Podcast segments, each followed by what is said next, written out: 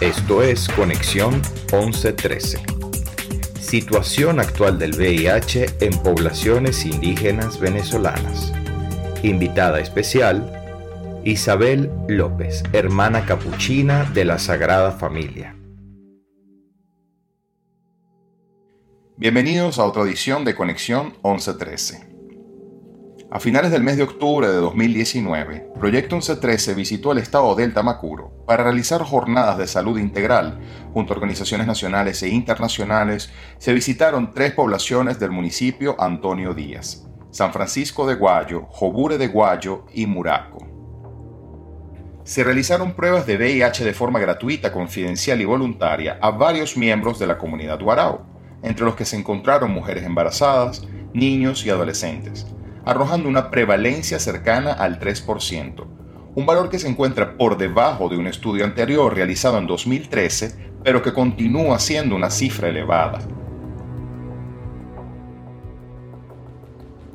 En esa oportunidad se entrevistó a Isabel López, enfermera de profesión y hermana capuchina de la Sagrada Familia, que lleva viviendo con Guaraos más de 60 años. Ella nos contó su experiencia acerca de la situación del VIH en esta población y hemos querido rescatar sus impresiones en este podcast.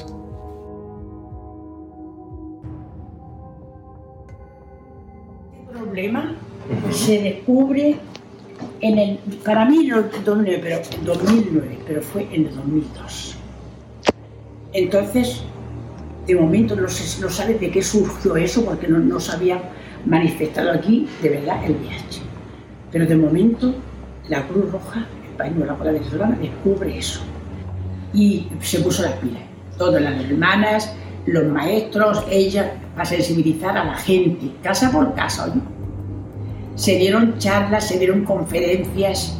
Vino un médico guará que tenemos, dio conferencia, una muchacha educada con nosotras y dieron conferencias sobre el VIH, cómo se, cómo se transmite el VIH y allí yo cuando me dijeron la doctora, hermana, solamente en esta calle tienen 12, 12 casos. Me quise morir, doctor.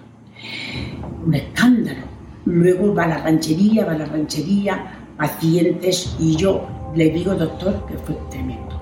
Muchachos de 15 años, de 16, de 20, 28. Yo enterré en una semana tres, tres personas. Enterré dos hermanos, uno el 28 y otro el, otro el 30 uno de, 25, de 20 años y otro de 16. Y a esa señora se le han muerto cuatro hermanos de VIH y, y todos los hijos. Le queda un hijo. Increíble, o sea, mucho. Yo para ¿Y ¿Cómo ha venido en el curso de los años? ¿Cómo ha venido esto? No, ¿Ve que ha empeorado? Sí, vino como un, un galope, pero que fue tremendo. Y uno con otro, como se contagiaron, y ahora hermana, no, había jóvenes con 18 años que decían, hermana, no se lo diga a mi mamá. Y se fue con él, se fue con el secreto a la tumba. Atendiéndolo nosotros, doctor, en su casa, en el chinchorro, mm, mm, llevándole la comida, llevándole la sopa, el tratamiento, que el tratamiento vino más tarde. Pero aquí nos, yo, el problema fue doctor, que no se le dio importancia cuando esto se descubrió. Si esto se descubre, Ah, sí, hola, cuando se descubrió la, el problema, si el, gobierno hubiera tomado el, énfasis, no, hubiese ocurrido tanta cosa, tanto muertos como ha habido, por Dios, en toda la comunidad, porque empezó en Guayo. Y alguna gente, ay, aquí no hay, aquí no hay. En todas las comunidades, creo que menos en dos, hay VIH. En la Y es cierto que han desaparecido comunidades. Claro, aquí al ladito, eh. Ahí desaparecieron familias, familia entre familias de nosotros que teníamos con, ellos convenio para ayudarle para hacer conucos, hubo una empresa de patos, ahí se desapareció todo el mundo. La muchacha guapísima, doctor. El papá no murió de VIH, la, la pareja, pero los hijos, todos de VIH. Tres varones, tres hembras, se quedó una hembra. Pero aquí no hay, en se acabó el pueblo.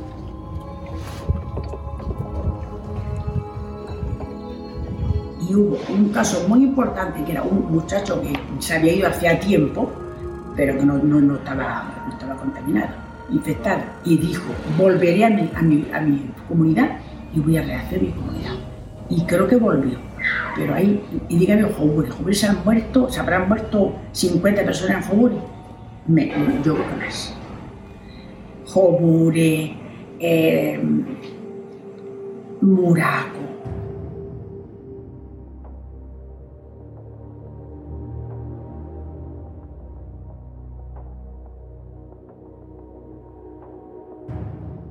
¿Por qué piensa usted que tenemos tantos problemas en esta región, en esta zona, en este estado del país? Yo no sé. Claro, puede ser la formación, porque uno le da formación a la gente y le dice pam, pam y vino, vino, porque antes el VIH era, era, era, tabú. Yo soy enfermera, doctor, y yo sabía que un profesional no podía decir que tú tienes, tú tienes SIDA. No lo podía decir. Llegado doctor, como, profesor, como, como médico, no lo podía decir. Ahora sí lo vamos a decir aquí.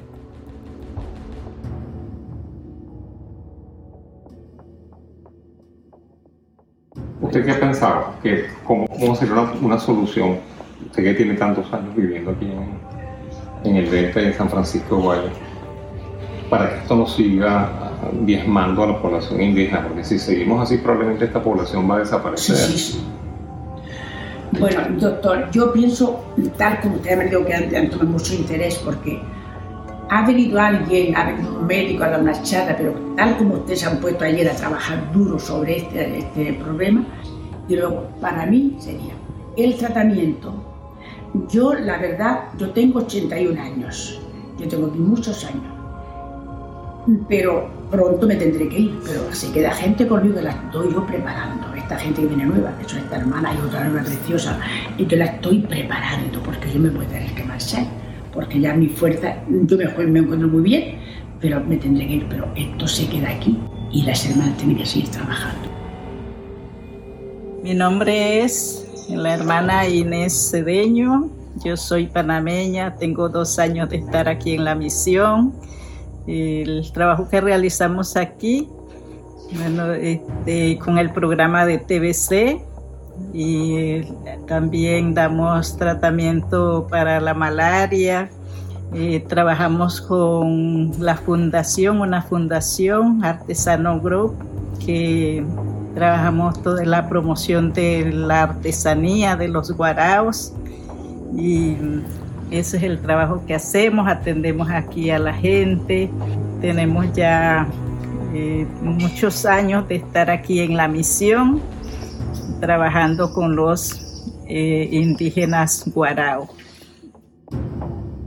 Entonces, si ustedes nos ayudan con el tratamiento, venir, porque la gente quiere oír hermana, examen, examen, mira, aquí se ha hecho mucho examen de VIH, porque eso lo hace Rafael y lo hace la hermana, y bueno, y, pero había un cubano, la esposa, que majísima, era irlandesa, se fueron y ella hacía los, los exámenes entonces la, iban 20, muchos 40, ya venían de la ranchería y me, me dirán, me hermana, negativo, negativo. O sea que ya no es tabú.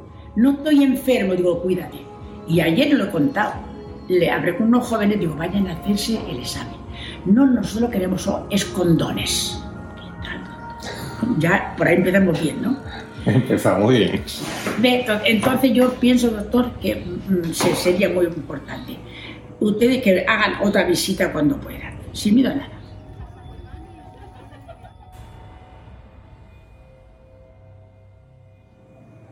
Aquí no tenemos que decir que si no me dejan, lo Estamos en un país, en un país democrático, de, de esto, democrático. Entonces, la medicina y alimentos. Si no tenemos alimentos, si el paciente no tiene alimentos, no se va a tomar la pastilla, doctor. Porque yo de la ranchería, yo he estado al pie del chinchorro de los muchachos porque me lloraba cuando yo veo Federico con 18 años, bachiller, y que se me abraza. Y me dijo esto Federico, hermana, no llegué hasta mí porque te puedes caer y te puedes romper una pierna. Hoy salió de su chinchorro y me abrazó. ¿Qué quieres comer, Federico? Sopa. Aquí está la sopa. Si Federico hubiera comido bien, Federico y tú hubiese tenido. Digo Federico porque lo queríamos mucho. Y entonces ese muchacho no se murió. Se murió su hermano, se murió su hermana, se murió por Dios